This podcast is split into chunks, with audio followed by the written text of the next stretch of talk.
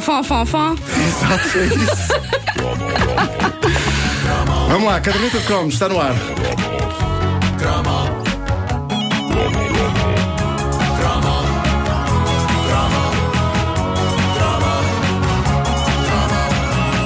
A caderneta de cromos é uma oferta Montepio, poupança complementar jovem e Homes Place.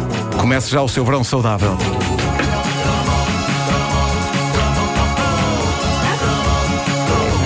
Cansado.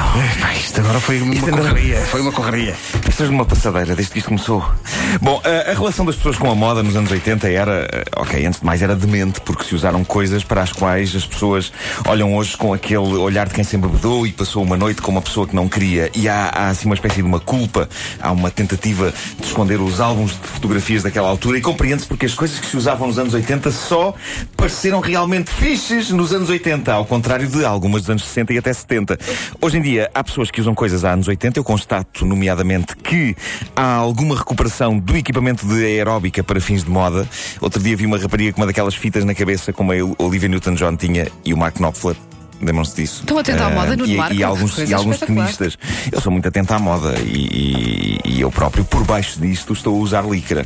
Era, era, era, a fi- era a fitinha a Bjorn Borg. Era isso, era É isso. isso. Ah, Vitas Garolaitis. Ai, Guilherme Vilas. Mas esta rapariga usava em rosa choque, era incrível. Acho que é preciso ser-se muito especial e ter-se um grande estilo para ma- manter a classe hoje em dia com figurinos dos anos 80. A outra relação das pessoas com a moda nos anos 80 era de interatividade.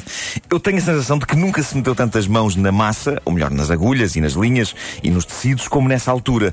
Os anos 80 eram os anos de glória de uma instituição que já vinha de trás, que era a chamada modista. A modista, eh, a quem eram encomendadas as mais recentes tendências da moda e que muitas vezes eram umas senhoras de idade que já viam mal e que se viam às aranhas para tentar reproduzir naquelas velhas máquinas de costura o que as clientes queriam. Mas era a maneira mais fácil e barata de ter roupa tipo porfírios. É claro que era fácil para toda a gente, menos para a modista. Coitada, a modista da minha avó. Por exemplo, era, era, uma, era uma figura mítica da minha infância, que era a lendária Dona Zulmira, também conhecida como Mimi, e eu acredito que ela Ah, tenha. claro, era a Mimi, sim, sim. Ah, podia ser Zuzu. Mas eh, na verdade era Mimi. Eu acredito que ela tenha vivido até aos 200 anos, porque quando eu a conhecia em miúdo, ela já me parecia idosa e ela não faleceu assim há tanto tempo como isso. E era uma mestra na Singer clássica de dar ao pedal e passava tardes em casa da minha avó a cozer coisas e a fazer roupa, sempre fielmente acompanhada pela telefonia, onde era essencial para ela ouvir os parodiantes de Lisboa. Foi a primeira pessoa que eu vi insultar humoristas de felicidade que eu depois percebi que é uma coisa bastante portuguesa, mas ela ouvia as piadas dos parodiantes, ria-se e dizia: Ah, sacanas, raios os partam, filhos de uma grande. E. hum, E é uma coisa portuguesa, porque nós somos o país do fado e o nosso estado natural é suposto ser triste. Vem alguém fazer-nos rir, rimos e depois dizemos: Ah, filho de uma grande cabra, que me fizeste rir. Bom, ah, voltando às revistas de moda, a Era Croma foi uma era intensa de revistas Faça Você Mesma, mais antiga e clássica de todas. Não estava cá com coisas, o título dizia tudo. Modas e bordados. Eu vi algumas imagens de páginas de números clássicos da Modas e Bordados no excelente site Enciclopédia de Cromos, organizado pelo nosso ouvinte David José Martins. Fica em enciclopédia-de-cromos.blogspot.pt. Ele tem lá um anúncio espetacular a retirado da Modas e Bordados de 11 de junho de 1969. Fez esta semana 43 anos. É incrível. Um anúncio aos lençóis Somelos. E o anúncio mostra uma mãe a olhar com ternura para uma criança que está a passar a ferro a um lençol e está lá o texto a dizer: basta uma leve passagem com o ferro, mesmo dada pela sua filha. O que é extremamente educativo, não é? Filha, pega aqui no ferro de engomar. Ah. Atenção, está um bocadinho quente, está um bocadinho quente. Mas menoriza Eu- um bocado a menina, não é? O quê, o quê? Até a sua filha passa É verdade, é isso, epá, é incrível. Eu, eu- eu uma vez, eu uma vez queimei-me no ferro de engomar da minha avó, que é um acidente do qual eu não podia gabar na escola. Uma pessoa podia gabar-se de partir a cabeça, etc. Agora, queimar-se num ferro significava que tínhamos andado perto do equipamento de lida de casa das nossas mães e avós. E isso não era fixe ao nível escolar.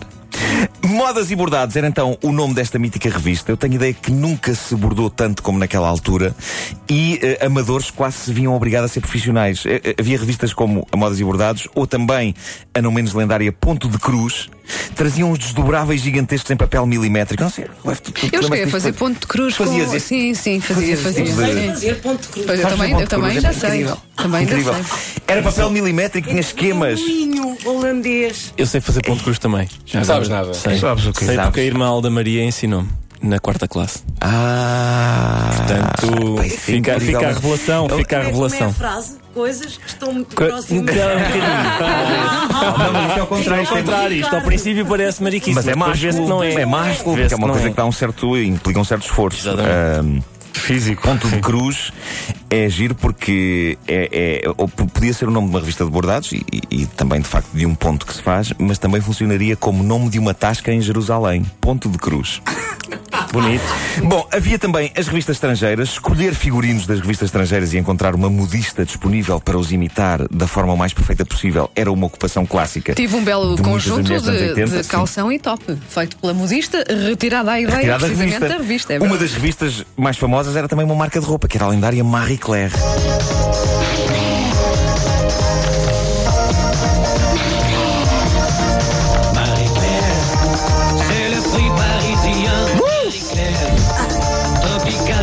Fraîche et douce. Marie-Claire. Marie-Claire. Marie-Claire. É preciso ser uma mulher mesmo moderna para comprar isto. De l'été. Ah, não há, não há. Mas, mas Giro, essa, que- É, pá, a burda, essa era- é tão mítico, Oh, pá. Podias fazer a versão da burda? Essa era uma, era uma das minhas preferidas, porque o nome da revista era. parecia um palavrão, porque Parecia era. uma coisa ofensiva. Era, olha, vai Burda Moda! A Burda Moda era uma das revistas favoritas das mulheres dos anos 80 e, e para muito rapaz que não conseguia chegar à Gina, era o que se arranjava. Rapaz que não conseguia chegar à Sim, porque era uma revista Epá, burdajona. sou tão mal. Era. Sim. Não, tinha mulheres, podiam estar vestidas, mas pronto, eram mulheres. Era, Ah, era o possível, não é? Mas, mas e, e ainda por cima, folhear uma destas revistas hoje em dia é todo um paraíso para os fetichistas de casacos com ombros gigantescos. Ah, vá lá, vocês sabem quem são. Tem de haver fetichistas disto, não? é? Eu acho que é praticamente tudo. Há algumas memórias interessantes sobre estas revistas no Facebook da Caderneta de Cromos, para além da burda, a nossa ouvinte Margarida Fernandes Ruivaco. Eu acho que é Ruivaco, mas eu sinto que falta, falta ali uma Falta qualquer coisa não é? Devia ser. Ruivaço. Não quero arriscar, olha, pronto. A Margarida Fernandes, ela fala em. diz que tinha paletes de Mani di Fata e de Oi? Para Ti. Para Ti, havia uma revista chamada Para Ti. Mas é para, para as mulheres chamadas Maria. Sim, sim. Para, Para ti, ti, Maria. Maria. Cá está, uma citação aos chutes e pontapés. Obrigado e bom dia. As revistas eram um clássico. A Margarida lembra também as imortais obras de Laura Santos, a Enciclopédia da Agulha, Escola de Noivas e esses dois títulos imponentes: Noiva, Esposa e Mãe, que é bonito, e o meu preferido de sempre, que é o lendário A Mulher na Sala e, E na cozinha. A minha mãe tem esse livro, ainda tem lá em O casa. livro, é livro, eh, eu antes de conhecer, julgava que era um livro maroto. Isso é um com- conceito, Lady na mesa, louca na cama. Não, Era, não era. é, Pedro, não é. que era um- Lamento não é? desiludir-te, mas não é. Mas eu vou o esperança, livro para a próxima vez. Fiquei muito desiludido, eu jogava que era nudez em cima de sofás e de balcões de cozinha e ladrilhos e lava-loiças. Cima de desdobráveis da burda. Por exemplo, epá, imagino. Hum... Saiu muito bem este som. Foi. Eu tenho, eu tenho um tarado dentro de mim, não é?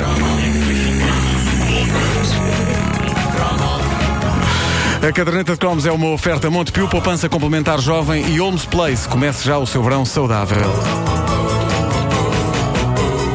E com isto são 9 e 2 da manhã.